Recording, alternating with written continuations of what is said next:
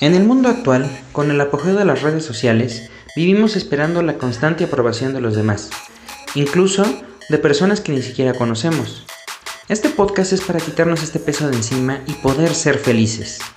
Porque despertar por las mañanas y poder disfrutar de un día más es razón suficiente para ser feliz.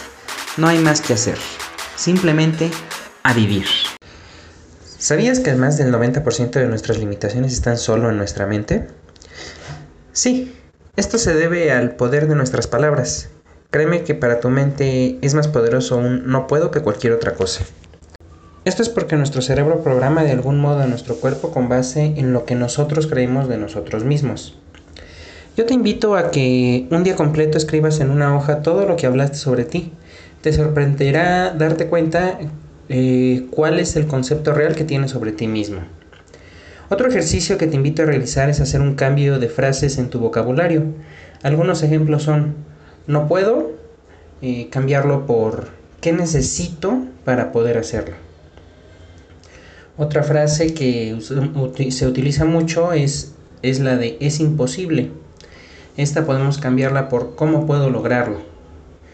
Una frase más es nadie lo ha hecho antes la puedes cambiar por cómo puedo ser el primero en hacerlo. Por último, la frase de no me alcanza la podemos cambiar por cómo puedo generar un mayor ingreso para pagarlo. Y así, podría seguir enlistando muchas más. El punto es que intentes hacer las cosas. Eh, si fallas en el primer intento, haz un segundo, tercero, cuarto, los que sean necesarios para alcanzarlos. Te dejo una anécdota de Tomás Alva Edison. Como saben, él inventó la bombilla eléctrica o foco, como ahora lo conocemos. Para lograrlo hizo mil prototipos diferentes y todos fracasaron, excepto el último.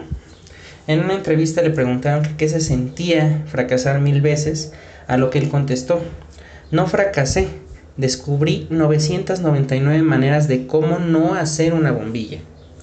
Y adicionó su comentario con otra gran frase, eh, las personas no son recordadas por el número de veces que fracasan, sino por el número de veces que tienen éxito. Así que tomando como base este ejemplo, te invito a intentar hacer eso que siempre has querido, las veces que sean necesarias, hasta que lo logres. Esto ha sido todo por este episodio, espero que te haya gustado y si fue así te invito a que lo compartas en tus redes sociales para que cada vez más personas tengan acceso a él. Por supuesto, también te invito a darle like a nuestra página de Facebook y a suscribirte a nuestro canal de YouTube.